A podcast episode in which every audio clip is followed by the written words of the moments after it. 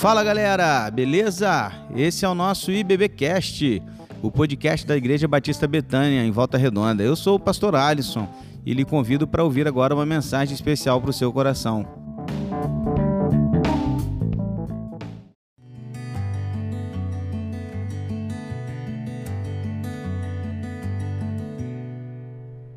Boa noite, boa noite, queridos. Graça e paz. Tudo bem com você? Estamos aqui para mais uma devocional nessa quarta-feira. Rapaz, está acabando o ano, hein? Entramos em dezembro, hoje 2 de dezembro, já estamos aí terminando esse ano. Que ano, hein? Que ano! 2020 já está indo para o seu final. E o que, que nos aguarda em 2021? E o que, que Deus tem planejado para as nossas vidas para 2021? Já está pensando sobre isso? Pois é, já comece a orar a respeito disso para que Deus possa nos conduzir e fazer a sua vontade nas nossas vidas. Que bom poder falar com você nessa quarta-feira, depois de um final de semana fantástico, um final de semana maravilhoso onde a gente pôde sair pelas ruas aí no sábado, levamos é, uma palavra de esperança às pessoas, levamos, levamos alguns presentes, panetones, álcool em gel, água, né, no sinal de trânsito, lá no São Sebastião. Que legal que foi, irmãos! Que dia! Foi realmente um dia muito bom, marcante, emocionante para todos nós que participamos. E eu não tenho dúvida de que foi uma benção, foi maravilhoso. Olha, eu só quero dizer uma coisa: se você não participou desta, cara, não deixe de participar da próxima, porque foi muito bom. A gente sai assim, renovado, melhor ainda do que quando a gente realmente se colocou à disposição para servir. Como que Deus fala conosco quando nós nos colocamos para o seu trabalho, à disposição do seu trabalho. E no domingo, dois cultos também de adoração ao Senhor. O pastor Luiz nos trouxe uma palavra né, de, de realmente reflexão, pensando a respeito da nossa igreja, de quais elogios o Senhor tem a falar a respeito de nós, como ele disse de Filadélfia e eu tenho certeza que todos que participaram, seja pela internet ou aqui presencialmente, também foram impactados pela palavra de Deus. Um momento de gratidão, de louvor, de adoração, um domingo que também com certeza entrou para a história, na comemoração dos 24 anos da nossa igreja. Agora, entramos agora no rumo aos 25 anos, jubileu de prata que nos aguarde, hein? 2021 promete. Vamos agradecer muito a Deus por esses 25 anos de história da nossa igreja. Eu quero aqui lembrar os irmãos que entrando mais um mês nós estamos começando ou recomeçando a arrecadação de alimentos. Eu sei que o alimento está caro, acho que isso é ainda mais uma razão, mais um motivo para a gente poder ajudar, contribuir. Então aproveite, querido, essa semana aí que você for fazer compras, for ao mercado, compre alguma, algo a mais e contribua, participe conosco desse trabalho de levar cestas básicas às famílias carentes. Temos ajudado algumas famílias e elas realmente estão precisando. Não estaríamos ajudando se isso não fosse necessário. Então nós temos uma equipe aqui que vai lá, avalia, sempre pergunta como é que estão as famílias, o que está acontecendo, como é que estão as coisas e estamos realmente preocupados em ajudar e servir aqueles que mais precisam nessa hora. Então, se possível, contribua, ajude. Se necessário pedir uma contribuição, também não deixe de fazer isso. Se pudermos ajudá-lo, seremos muito ficaremos muito felizes também em poder te ajudar, se essa for também a sua necessidade, tá bom? Então, estamos entrando no mês de dezembro e eu quero compartilhar com você mais uma devocional eu quero, antes de qualquer coisa, orar contigo e logo em seguida, então, nós vamos abrir nossas Bíblias em Salmo 119 e vamos ver mais um trecho, mais um bloco desse acróstico que nos ensina tanto a respeito da palavra de Deus. Vamos orar? Pai querido, Pai amado, eu quero agora colocar nossas vidas em tuas mãos. Mais uma vez eu agradeço pelos 24 anos da nossa igreja. Eu te agradeço por tudo que aqui já vivemos e eu te agradeço porque o Senhor tem sustentado a nossa igreja com as tuas misericórdias, com a tua graça, com o teu amor e que consigamos permanecer firmes e fiéis ao Senhor. Pregando e levando o evangelho a toda criatura, começar aqui próximo a nós, que nós possamos sim levar o Evangelho cada vez mais àqueles que nos rodeiam.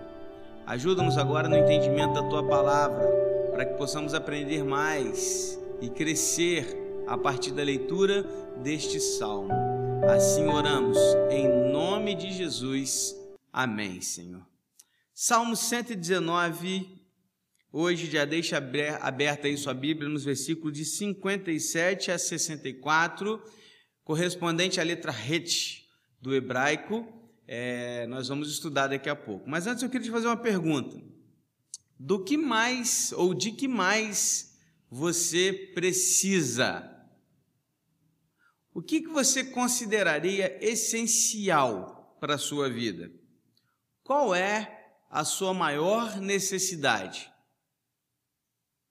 Com a chegada da pandemia e com ela o fechamento de muitas e muitas coisas, principalmente no início da pandemia, quando realmente é, praticamente vivenciamos um lockdown, fechadas mesmo todas as coisas, e ficaram apenas abertos alguns estabelecimentos que o Ministério Público, o governo declaram como serviços essenciais. Que serviços essenciais foram esses? Para citar alguns: mercados, entrega de comida, farmácia, posto de gasolina, padarias, são aqueles e outros, né, também, mas são estes basicamente chamados de serviços essenciais. O que é isso? É aquele serviço que não pode parar. Mesmo com a pandemia, esses serviços não pararam. A igreja foi obrigada a fechar.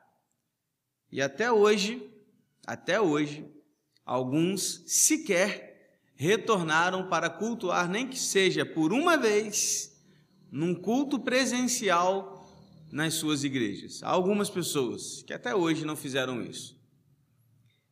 Isso me levou a pensar em algumas coisas, refletir, e me levou a pensar: há algo mais essencial que o meu relacionamento com Cristo? Será que a comida, bebida, remédios, gasolina é mais essencial que o meu relacionamento com Cristo? que o alimentar-se da palavra de Deus, que o prestar culto ao Senhor dos Senhores, será que isto não é essencial? Vejo que muitos estão preocupados em sobreviver nesta terra, que se esqueceram que só há vida em Deus. Tenho visto como que as pessoas estão desesperadamente correndo para sobreviver, enquanto que deveríamos estar preocupados com aquele que realmente é o Senhor da vida, que é o nosso Deus. Esse próximo bloco do Salmo 119 vai nos levar a refletir a respeito disso e vai nos trazer uma reflexão para que possamos entender que Deus é tudo que precisamos.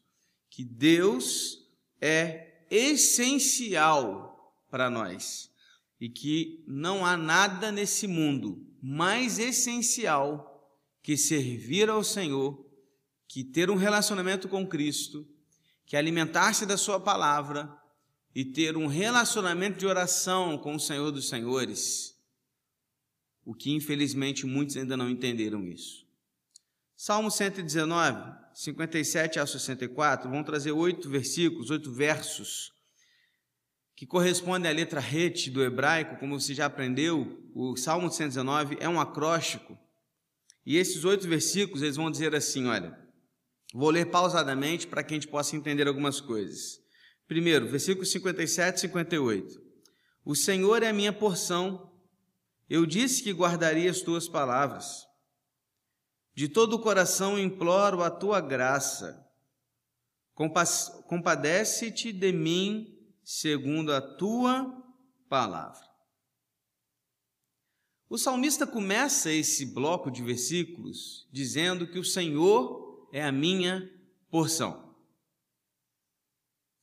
Essa palavra porção traz uma ideia de herança, traz uma ideia de um bem de um, de um bem que eu posso poderia dizer como que um imóvel, um terreno. Essa ideia da porção foi utilizada quando houve a divisão da terra para os, as doze tribos.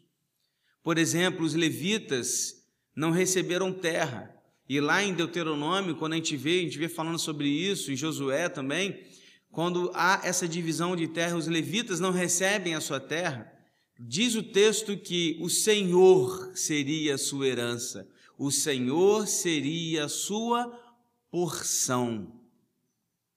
Então, quando o texto diz, quando o salmista diz que o Senhor é a minha porção, não entenda porção como a ideia de parte de algo, porque normalmente a gente tem essa ideia de porção, né? Ah, é, é uma porção disso, uma porção daquilo, ou seja, parte disso ou parte daquilo, como que se Deus fosse parte de alguma coisa na minha vida. Não, não é essa a ideia. A ideia do hebraico é que o Senhor é tudo, o Senhor é a minha vida, o Senhor é a minha herança. A ideia de que Ele é minha porção é a ideia de que Ele é tudo de que eu preciso. Então, querido, quando a gente olha para esse primeiro versículo, eu já começo a aprender aqui a minha primeira lição. A primeira lição é de que Deus é tudo de que realmente precisamos. Se tiver algo realmente essencial nessa vida, não é gasolina, não é comida, não é bebida, mas é o Senhor, é o nosso Deus. O que o salmista está me ensinando aqui é que Deus é a minha porção, a minha herança, Ele é a minha vida, Ele é tudo que eu preciso.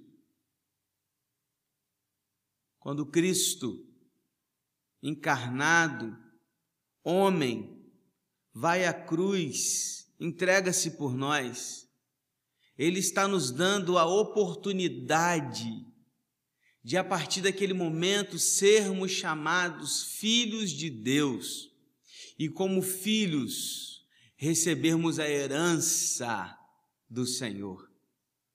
Então, meu irmão e minha irmã, entenda uma coisa: Deus é tudo de que eu e você precisamos.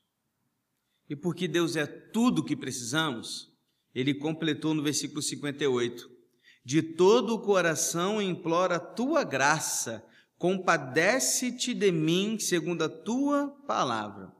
Aquilo que Deus nos oferece é dádiva da sua graça, não um empréstimo que temos obrigação de prometer algo em troca. Não, Deus nos amou e ele nos salvou pela sua graça. Ele é a nossa herança pela sua graça.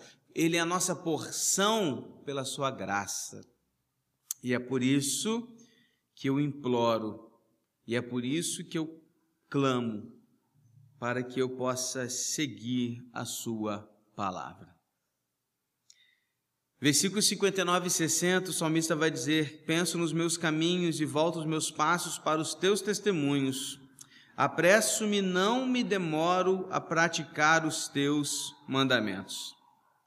A obediência em amor era uma condição para a bênção de Deus, porque é uma questão de lógica. É uma questão de lógica. Como assim, pastor? Bom, se Deus é tudo que eu preciso, se Ele é minha vida, se Ele é minha herança, logo eu vivo minha vida para o seu louvor, para a sua glória, seguindo seus passos e seus mandamentos. Uma questão de lógica. Porque se eu não vivo a minha vida para Cristo, sendo que Ele é a minha vida, é uma questão incoerente, de incoerência. O que me parece aqui, o que, o que me leva a refletir nesse texto, é que Deus espera que a gente viva uma vida segundo o seu caráter. Porque se agora o Senhor é minha porção, se o Senhor é minha herança, se Ele é minha vida, a minha vida deve ser para Ele. Deve compartilhar o caráter de Deus deve partilhar com as pessoas a graça que o Senhor Deus deu a mim. Não tem sentido dizer que Deus é a sua vida se sua vida não se parece em nada com o caráter de Deus. Por isso o salmista ele fala de mente e fala de atitude. Olha o que diz o versículo: penso, mente, nos meus caminhos e volto os meus passos, atitude para os teus testemunhos. Eu medito e parto para a ação. Eu penso e dou os passos certos. Não se trata, querido, cristianismo, evangelho, a igreja, não se trata de um grupo de pessoas que apenas medita. Não, mas um grupo de pessoas que medita e pratica aquilo que aprende. Ele ainda não para aqui, porque ele deixa claro que nós não podemos perder tempo. E o versículo 60 vai dizer: Apresso-me, não me demoro a praticar os teus mandamentos. Por que ele faz isso? Por que ele diz isso? Porque na antiguidade, nenhum servo ousaria deixar o seu senhor esperando ao receber uma ordem. Na antiguidade, as ordens eram obedecidas imediatamente para não cair no esquecimento. Então, quando o salmista diz apresso-me, não demoro a praticar os seus mandamentos, ele está dizendo: o Senhor me deu uma ordem e eu vou correr para cumprir com essa ordem. Nossa responsabilidade é ouvir as ordens de Deus e obedecê-las imediatamente, até porque tudo isso vai gerar uma vida melhor para mim e para aqueles que estão comigo. Às vezes a gente tem dificuldade com mandamentos, ainda mais a geração atual. Falar que é ordem, que você é obrigado, que é mandamento, que é, é primícias, que é, é preceitos. É, os jovens, essa geração, ela fica assim: como assim? Ninguém manda em mim. Eu que tenho, né? Eu tenho liberdade para fazer o que eu quiser. Ah, querido, pare e pensa um pouquinho. Pare e pensa um pouquinho. Deus não está nos chamando para uma obediência obrigatória, como se fosse algo assim, sabe, que, que eu tivesse que fazer, não por amor, não é isso. Mas esta obediência de que a salmista está tratando aqui é a obediência por amor. É quando eu obedeço porque eu fui salvo pela graça e porque Deus me amou primeiro e agora vou amá-lo também a ponto de obedecer os seus mandamentos, não porque são ordens apenas, mas porque são ordens divinas daquele que me amou e sabe o que é melhor para mim, porque foi ele que me criou.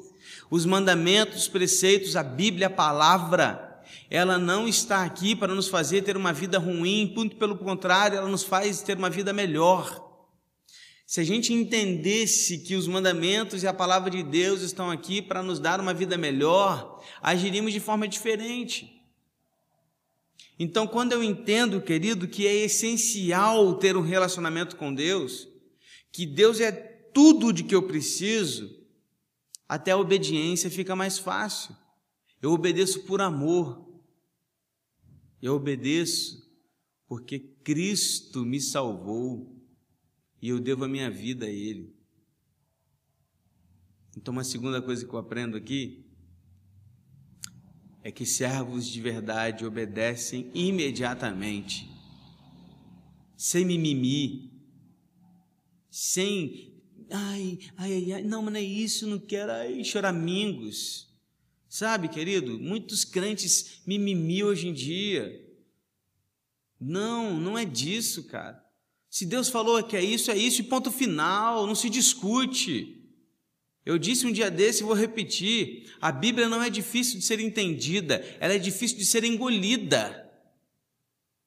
Porque a gente não quer acreditar nas ordens que vão contra a nossa vontade. A gente não quer. A gente não quer acreditar que Deus é contra o divórcio. A gente não quer acreditar que Deus não concorda com o jugo desigual. A gente não quer acreditar que Deus quer que a gente perdoe mais de 70 vezes, sete, quantas vezes for preciso. Aquela pessoa que me fez mal, aquela pessoa que, sabe, que, que eu não, não me engulo. Não, não tem essa parada, não quero. Não, não se trata disso, querido. A gente não quer pegar para nós o texto que diz lá que a gente deve respeitar uns aos outros, amar uns aos outros, suportar uns aos outros, carregar os fardos uns dos outros. Porque se trata disso o Evangelho, se trata de uns aos outros. Mas aí a gente prefere falar mal do outro, a gente prefere apontar o dedo, a gente prefere julgar, a gente prefere criticar, a gente prefere falar mal, enquanto deveríamos estar fazendo muito melhor, diferente do que fizemos até aqui, porque não se trata disso. Então, queridos servos verdadeiros, obedecem imediatamente à ordem do Senhor, sem mimimi, sem choramingos, vá lá e cumpre. Por quê, pastor? Porque ele sabe que é a vontade de Deus. É isso.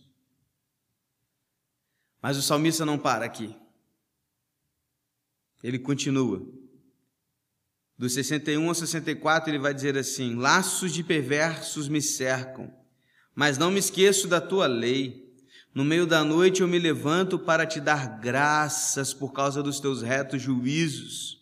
Companheiro sou de todos os que te temem e dos que guardam os teus preceitos. A terra, Senhor, está cheia da tua bondade, ensina-me os teus decretos. Estes últimos versículos remetem muito ao tempo em que vivemos. Veja, laços de perversos me cercam, mas não me esqueço da tua lei. Ou seja, circunstâncias ao nosso redor hoje são as piores possíveis. Esses laços dos perversos aqui que me cercam poderiam ser traduzidos por todas as tribulações que me cercam, por toda a maldade, por toda a violência. Que terrível, que terrível ler aquela notícia de Valença, daquele homem que, que sequestrou aquela mulher, ex-namorada, e ali diante dos policiais, diante das pessoas ali, deu um tiro e matou aquela mulher. Queridos, que mundo é esse, queridos? Que circunstâncias são essas? Pandemia, corrupção, falta de amor, sobram julgamentos, economia em baixa, extremismos de todos os lados, pautas sociais e políticas falando mais alto do que o evangelho na vida dos cristãos. Mas como o salmista ele vai nos dizer aqui, ele está dizendo: olha, tudo isso aí ao meu redor, todas essas circunstâncias negativas, não vão me impedir de viver a tua lei. Por isso ele vai dizer: Mas eu não me esqueço da tua lei, ou seja, eu não renuncio à sua palavra, ó Deus. Ainda que tudo isso esteja acontecendo ao meu redor, eu não vou renunciar à tua palavra. O que eu faço então? O que fazemos, pastor? Olhamos para o versículo 62 em diante, vamos ter essa resposta. Como viver para Cristo, então? Como viver para o Senhor? Como praticar isso? 62, no meio da noite eu me levanto para dar graças por causa dos retos juízos. Olha que lindo isso. Eu me acordo no meio da noite ou, ou, antes de dormir, de dormir, e eu vou me lembrar de todos os de todas as atitudes bondosas de Deus na minha vida, mesmo diante de todas as circunstâncias, dos seus retos caminhos, dos seus retos juízos.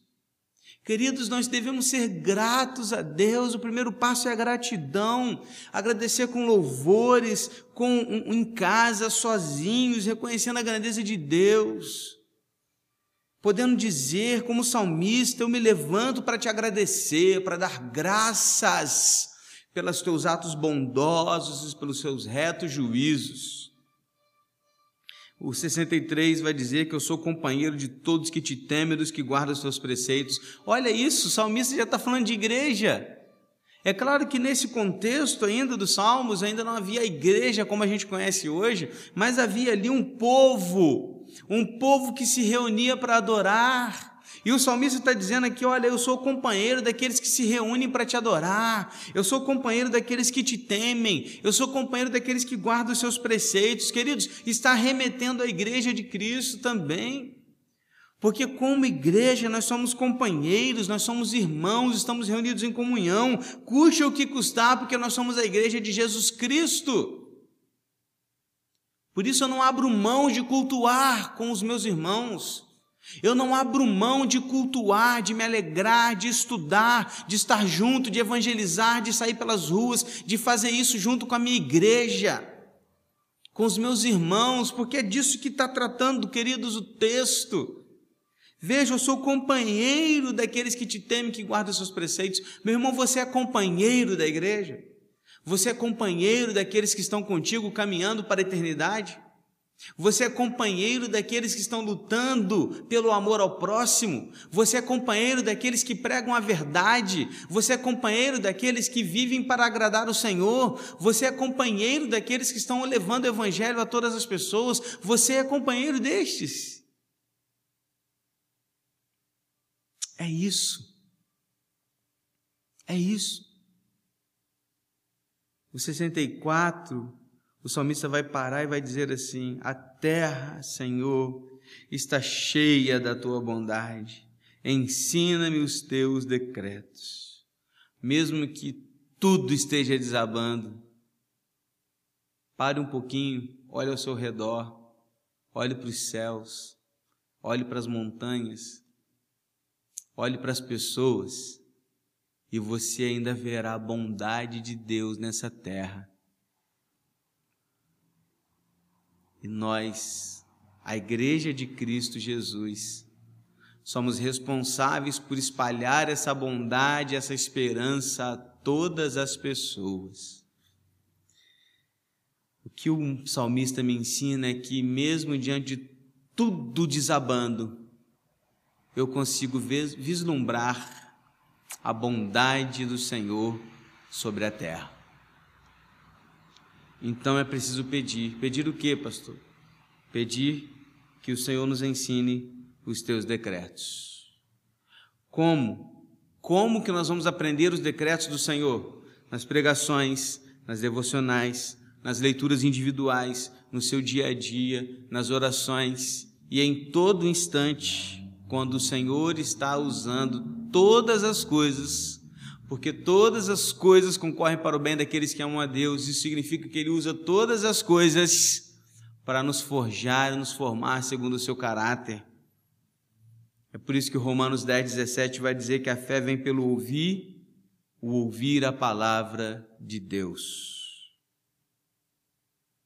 Resumindo, irmãos, Deus é tudo de que precisamos. Se existe um serviço essencial, este se chama relacionamento com Deus, custe o que custar.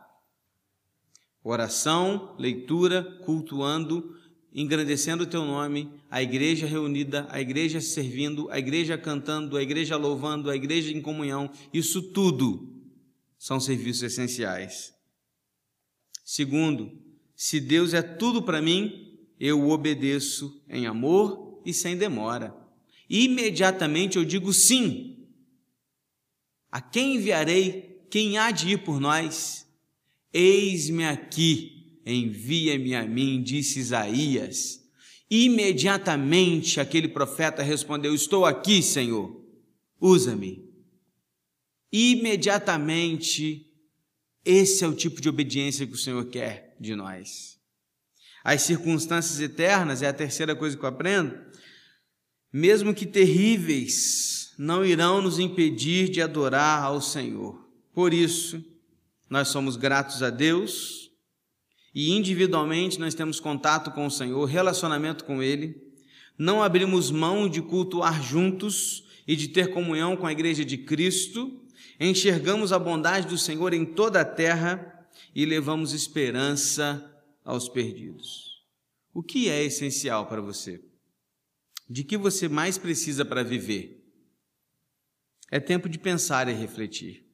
O que é essencial para você? Queria fechar lendo um texto de Marcos 8, 34 a 38, que diz assim: Se alguém quer vir após mim, negue-se a si mesmo, tome a sua cruz e siga-me. Pois quem quiser salvar a sua vida, a perderá. E quem perder a vida por minha causa e por causa do Evangelho, este a salvará. De que adianta uma pessoa ganhar o mundo inteiro e perder a sua alma? Que daria uma pessoa em troca de sua alma? Pois quem, nesta geração adúltera e pecadora, se envergonhar de mim e das minhas palavras, também o filho do homem se envergonhará dele quando vier na glória do seu Pai com os santos anjos. O que é essencial para você? Negar a si mesmo, tomar a sua cruz e seguir Jesus? Ou investir toda a sua vida, tempo, disposição, inteligência, talentos, saúde, dinheiro neste mundo e nas suas próprias conquistas? Bom, quem quiser salvar a sua própria vida, a perderá. Mas quem perder a vida por minha causa e pelo Evangelho, este a salvará. O que é essencial para você? Pai, ajuda-nos a entender isso. Ajuda-nos a compreender a tua palavra. Ajuda-nos a, a vencer etapas na vida e conseguir viver para o Senhor. Perdoa-nos, Pai. Perdoa-nos porque tantas e tantas vezes somos ingratos só conseguimos olhar para as circunstâncias ao nosso redor e nos esquecemos de quem és tu. Perdoa-nos, porque consideramos como essencial tanta coisa e nos esquecemos que o que mais importa nessa vida é o nosso relacionamento com o Senhor. Que possamos tornar essencial aquilo que o Senhor quer que seja essencial, para que possamos viver assim, para a glória e para a honra do Teu nome. Assim nós oramos, em nome de Jesus. Amém, Senhor. Que Deus te abençoe. O que é essencial para você? Até a próxima. Vai com Deus. Tchau, tchau.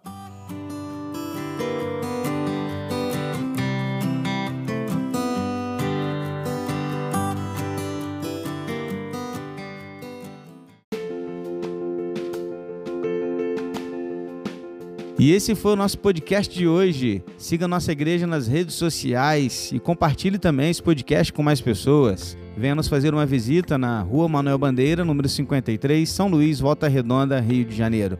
Um abraço e até mais.